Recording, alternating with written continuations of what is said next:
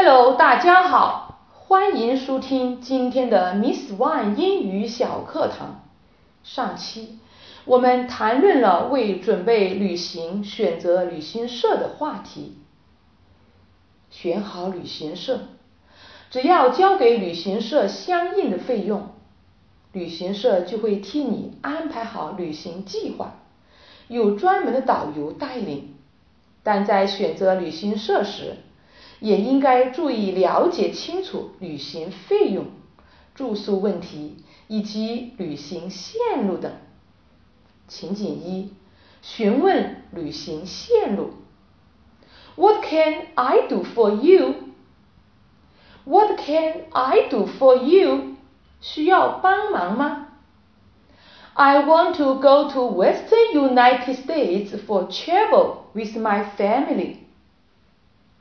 I want to go to Western United States for travel with my family. 我和家人想去美国西部旅游。Okay, let me introduce something to you. Okay, let me introduce something to you. 好的，让我给你介绍吧。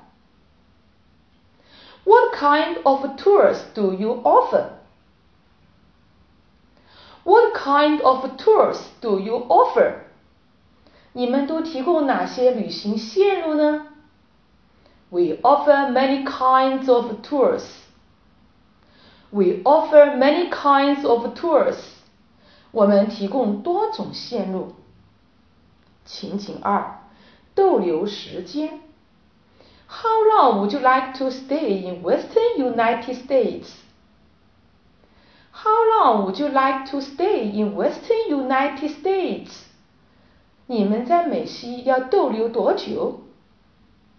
About eleven days. About eleven days. 大约十一天。There is a fourteen-day package tour.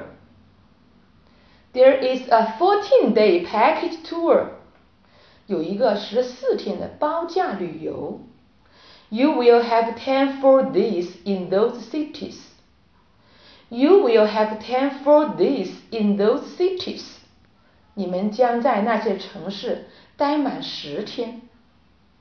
情景三，谈论价钱和内容。That sounds good. How much is the tour? That sounds good. How much is the tour? 听起来不错。 这个旅行多少钱？Five thousand dollars each person. Five thousand dollars each person. 每人五千美元。What does it include? What does it include? 包括什么呢？It includes airfare, your hotel accommodations, and the meals. It includes a fare, your hotel accommodations, and meals. 包括机票、旅馆住宿和三餐。OK，今天内容就到这里了，您学会了吗？如果您还想获得更多精彩内容，或者想跟我们有更多的互动，请关注我们的微信公众号“英语启航站”。精彩英语学习内容定期推送。Okay, that's all for today. See you next time.